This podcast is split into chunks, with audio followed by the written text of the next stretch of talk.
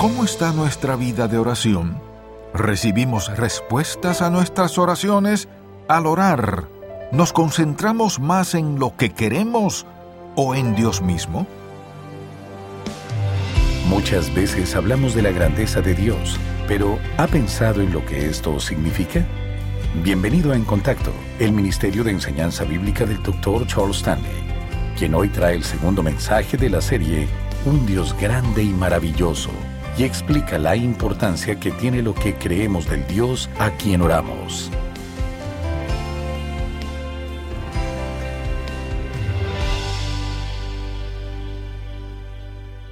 ¿Será que el Dios que adoramos es lo suficientemente poderoso para aceptar cada uno de los desafíos que traemos a su presencia? La respuesta a esta pregunta depende del Dios al que nos estamos refiriendo. Si otra persona le diera una hoja de papel y le pidiera que describiera a Dios, ¿qué pondría en ella? ¿Podemos describir a nuestro Señor con pocas palabras? ¿Será posible que nos sobre espacio después de haber hecho esto? Creo que solo podríamos enumerar algunas características principales del Dios que hoy servimos, adoramos y alabamos. No nos alcanzaría una hoja de papel para describir su naturaleza, su obra y todo lo demás relacionado con él. Le invito a que busquen en su Biblia el libro de Nehemías para que podamos leer juntos un pasaje en el que encontramos uno de los elementos más importantes de la vida de oración a la que hemos sido llamados. Antes de leer este pasaje me gustaría poder hacer un pequeño recuento de lo que estaba sucediendo en este período de la nación de Israel. El pueblo de Dios había sido llevado cautivo a Babilonia y muchos de ellos habían perdido la vida en este proceso de conquista. El resto fue llevado como esclavo a esta tierra extraña. El profeta Jeremías había dicho que esta cautividad iba a durar setenta años y que luego podrían regresar a su tierra. Este periodo de tiempo había terminado y ahora Nehemías estaba guiando a un grupo del pueblo que había estado cautivo para que regresara a su tierra. Tenían la misión de reconstruir la ciudad de Jerusalén, pues sus muros y puertas habían estado en ruinas por mucho tiempo. Esta era una ocasión de mucha alegría para el pueblo de Dios, pero también hubo muchos momentos en los que se vieron tentados a perder las esperanzas y rendirse. Este primer capítulo del libro de Nehemías nos habla de cómo este hombre oró de la misma manera que cualquiera de nosotros lo hubiera hecho. Tenía un gran desafío ante él, y mi deseo es que podamos analizar la forma maravillosa en la que Dios actuó en la vida de este siervo. Vamos a poder darnos cuenta de que esto mismo puede ocurrir en la vida de cada uno de nosotros cuando oramos y clamamos a nuestro Señor. Leamos entonces Nehemías 1, 1 al 11. Palabras de Nehemías, hijo de Acalías, Aconteció en el mes de Kisleu, en el año veinte, estando yo en Susa, capital del reino, que vino Anani, uno de mis hermanos, con algunos varones de Judá, y les pregunté por los judíos que habían escapado, que habían quedado de la cautividad, y por Jerusalén. Y me dijeron, el remanente, los que quedaron de la cautividad allí en la provincia, están en gran mal y afrenta, y el muro de Jerusalén derribado y sus puertas quemadas a fuego. Cuando oí estas palabras me senté y lloré, e hice duelo por algunos días, y ayuné y oré delante del Dios de los cielos. Y dije, Te ruego, oh Jehová, Dios de los cielos, fuerte, grande y temible, que guarda el pacto y la misericordia a los que le aman y guardan sus mandamientos, Esté ahora atento tu oído y abiertos tus ojos para oír la oración de tu siervo que hago ahora delante de ti día y noche por los hijos de Israel, tus siervos, y confieso los pecados de los hijos de Israel que hemos cometido contra ti. Sí, yo y la casa de mi padre hemos pecado. En extremo nos hemos corrompido contra ti, y no hemos guardado los mandamientos, estatutos y preceptos que diste a Moisés tu siervo. Acuérdate ahora de la palabra que diste a Moisés tu siervo, diciendo, Si vosotros pecareis, yo os dispersaré por los pueblos, pero si os volviereis a mí y guardareis mis mandamientos, y los pusiereis por obra, aunque vuestra dispersión fuere hasta el extremo de los cielos, de allí os recogeré, y os traeré al lugar que escogí para hacer habitar allí mi nombre. Ellos pues son tus siervos y tu pueblo, los cuales redimiste de tu gran poder y con tu mano poderosa. Te ruego, oh Jehová, esté atento ahora tu oído a la oración de tu siervo y a la oración de tus siervos, quienes desean reverenciar tu nombre. Concede ahora buen éxito a tu siervo y dale gracia delante de aquel varón, porque yo servía de copero al rey. ¿Cuál fue el resultado de su oración? Si continuamos leyendo lo que se nos describe en este libro de la Biblia, podemos darnos cuenta de que un milagro ocurrió como consecuencia de esta oración que Nehemías elevó al cielo. Vamos a mencionar dos o tres pasajes de las Escrituras que nos ayudan a llegar a esta conclusión. Como ya hemos mencionado, este hombre era un siervo del rey Artajerjes y por la posición que ocupaba en el reino tenía que venir a su presencia con frecuencia. Es por eso que al venir ante él cierto día, el rey se dio cuenta de que Nehemías se veía diferente. Su tristeza y su preocupación por los de su pueblo se podían notar por el semblante que tenía. Quizás tuvo un poco de temor de compartir con Artajerjes lo que estaba sucediendo, pero encontró fuerzas al recordar que había estado orando por este motivo. Así que le contó al rey las malas noticias que había recibido acerca de Jerusalén y de sus habitantes. También le confesó su deseo de ir a este lugar y ser de ayuda a los de su pueblo. Esta era una petición bastante inusual, sobre todo para un hombre que estaba en su condición de esclavo. Pero el rey y la reina le preguntaron cuánto tiempo iba a necesitar estar ausente para realizar esta misión. Acordaron el periodo de tiempo que requería toda esta labor, y Nehemías recibió la aprobación de este monarca para que fuera a brindar su apoyo a los suyos. Y no solo esto, sino que también pidió que se le diera la facilidad de conseguir materiales de construcción una vez que llegara a Jerusalén y algunas cartas que le protegieran en su viaje mientras pasaba por otras provincias del reino. Y como resultado de esta conversación, Nehemías recibió todo lo que había pedido. Este episodio delante del rey podría ser catalogado como la primera respuesta que este siervo de Dios recibió a la oración que había elevado ante él. Luego las escrituras nos dicen que pudo hacer este viaje sin ningún contratiempo, lo cual podríamos decir que fue la respuesta número dos, pues en esos tiempos, hacer un viaje tan largo podía ser muy peligroso por diferentes factores. Y la tercera respuesta a su oración sucedió cuando llegó a la ciudad de Jerusalén, y está relacionada con la reacción que recibió de los habitantes del lugar. Veamos lo que se nos dice en Nehemías 2.18.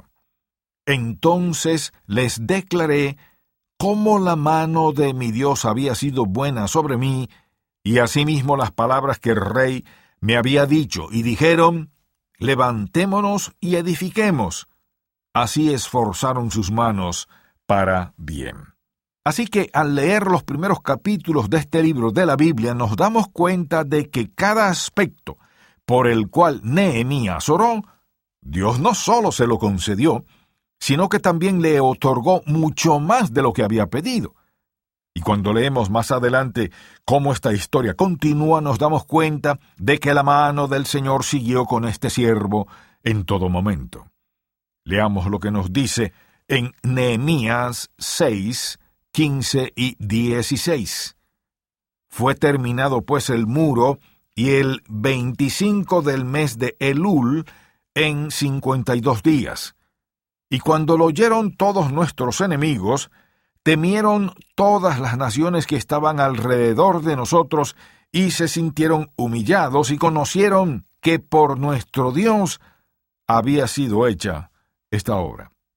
Cuando pienso acerca de todo este tema, vienen a mi mente los muchos desafíos a los que tenemos que enfrentarnos diariamente. Y cuando estamos pasando por estas pruebas, llegamos a pensar que son demasiado grandes como para poder salir vencedores de ellas, pues creemos que esto es imposible de lograr. ¿Acaso reaccionamos ante las dificultades de la vida? ¿Y por qué reaccionamos de esta manera? ¿Acaso venimos a la presencia de Dios llenos de confianza y seguridad, sabiendo que puede sostenernos en medio de estos problemas? Tenemos fe y creemos que no solo puede escucharnos, sino que también va a responder a nuestras súplicas. ¿Por qué Nehemías tenía tanta confianza en que el Señor le iba a escuchar y que le ayudaría a lograr esta gran labor? Leamos nuevamente un pequeño fragmento de la oración que este hombre hizo. Busquemos Nehemías 1.5.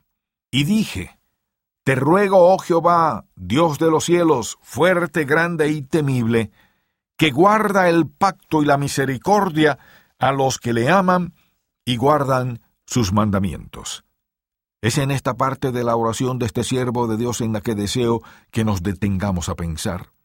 Lo que estaba haciendo que Nehemías tuviera esta gran confianza y seguridad en el Señor era la opinión que tenía acerca de Dios y lo que conocía en relación a su naturaleza. Este también es el elemento más importante que podemos incluir en nuestras oraciones. Hay muchos aspectos que deben estar incluidos en nuestras oraciones, pero lo más importante es la manera en la que veamos a Dios, o sea, lo que pensemos de Él. ¿Quién es este Dios a quien estoy clamando? El cimiento de mi oración consiste en lo que piense de Él. En las religiones de este mundo, las personas oran a un Dios que no es amoroso, a un ser que no solo no pueden ver ni tocar, sino que no hace nada para demostrar lo mucho que los quiere o el gran poder que pueda tener. Ninguno de estos dioses puede igualarse al nuestro, pues Él es el único Dios verdadero que existe. Es por eso que Nehemías comienza su oración describiéndolo como el Dios de los cielos. Destaquemos tres palabras que Nehemías usó para describir a Dios. Este hombre quizás nunca pensó que iba a llegar a ser tan importante, pues al fin de cuentas solo era un siervo que trabajaba como copero en la corte del rey. Pero cuando el Señor le envió en esta misión, se dejó usar de una manera maravillosa. La primera palabra que deseo destacar es Jehová. Este término aparece en el Antiguo Testamento en muchas ocasiones y se reconoce como uno de los nombres de Dios que más se mencionan en las Sagradas Escrituras. Al comenzar Nehemías su oración usando este término, nos hace pensar que conocía perfectamente al Dios a quien oraba. Sabía que la palabra Jehová describía a un Dios que es eterno y que se sustenta a sí mismo. O sea, que nada le creó ni tampoco existe otro ser que pueda destruirlo. Este es el Señor que es completamente fiel a cada una de sus promesas. Es por eso que en la Biblia se nos dice que Jehová mantiene un pacto y su pacto con aquellos que le aman y que le obedecen a Él. Él es el Dios de Abraham, de Isaac y de Jacob, el Dios de amor, de gracia, de misericordia y de justicia, es un Dios que no solo cuida a su pueblo, sino que también les rescata y les da su compasión. Así que cuando Nehemías dice en su oración, Te ruego, oh Jehová Dios de los cielos, está pensando en todas estas características de nuestro Señor, pues sabía que era el Dios que todo lo puede. La segunda palabra que deseo mencionar aquí es Dios. El término hebreo que se usa en esta ocasión es Elohim. Esta palabra describe a Dios como un ser infinito en su poder. Sabemos que Él es el Rey de todo lo que existe, el soberano de todo el universo. Este es el mismo término que encontramos en Génesis 1.1 cuando se nos dice que en el principio Dios creó todo. Elohim nos describe al Dios creador, pues nos habla de su omnipotencia y de su capacidad para crear todo lo que hoy nos rodea. La tercera palabra que quiero destacar de este pasaje es Adonai, el cual es otro nombre que se usa para describir el señorío de Dios.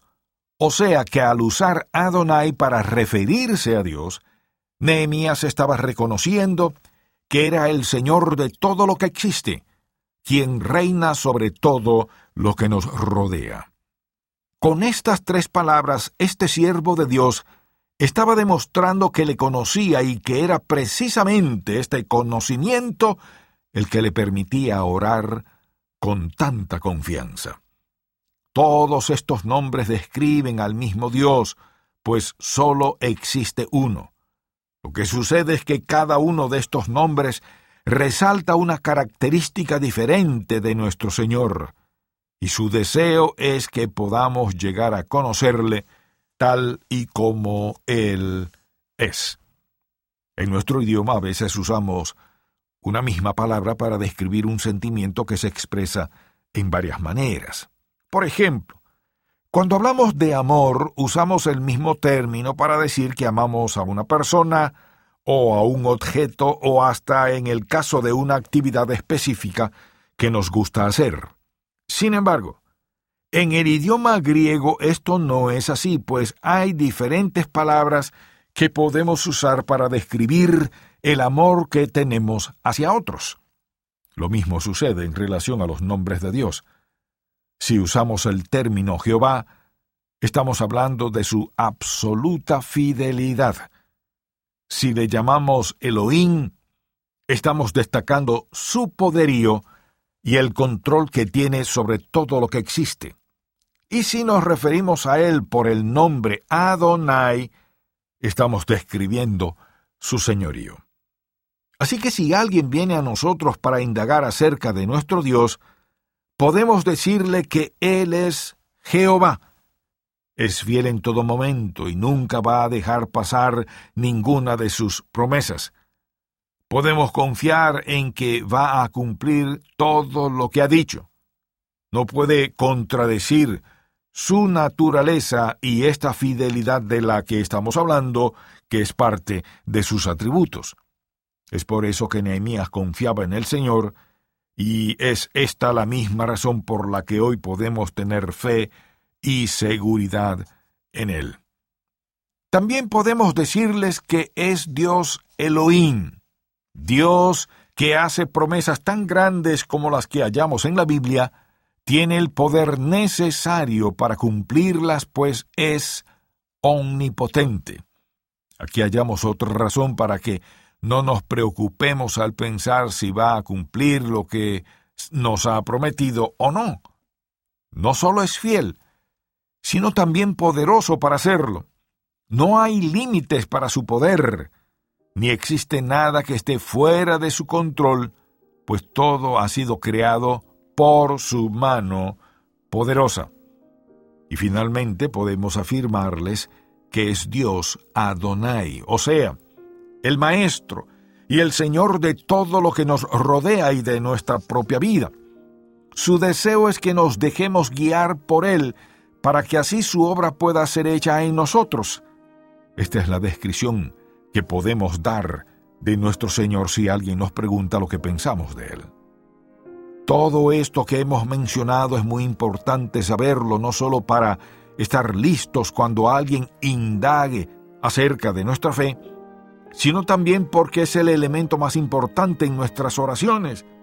Tenemos que saber quién es este Dios al que estamos clamando.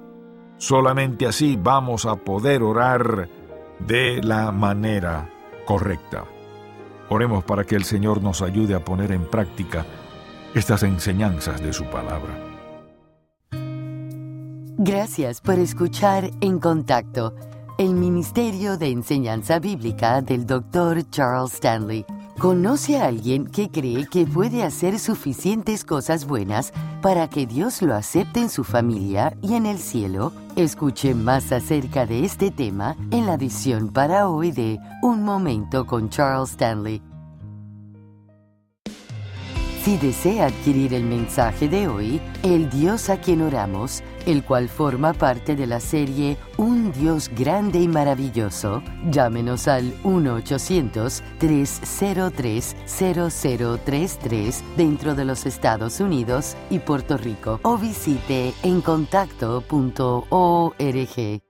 En nuestro andar de fe tenemos preguntas. ¿Cómo sé la voluntad de Dios para mi vida? ¿Dios escucha mis oraciones? ¿Por qué pasan cosas malas? Las respuestas se hallan en la palabra de Dios. Pero, ¿cómo sabemos dónde empezar? El devocional gratuito de En Contacto le guiará en la dirección correcta con contenido bíblico del Dr. Charles Stanley. El devocional En Contacto. Para suscribirse gratis, visite encontacto.org diagonal diarias.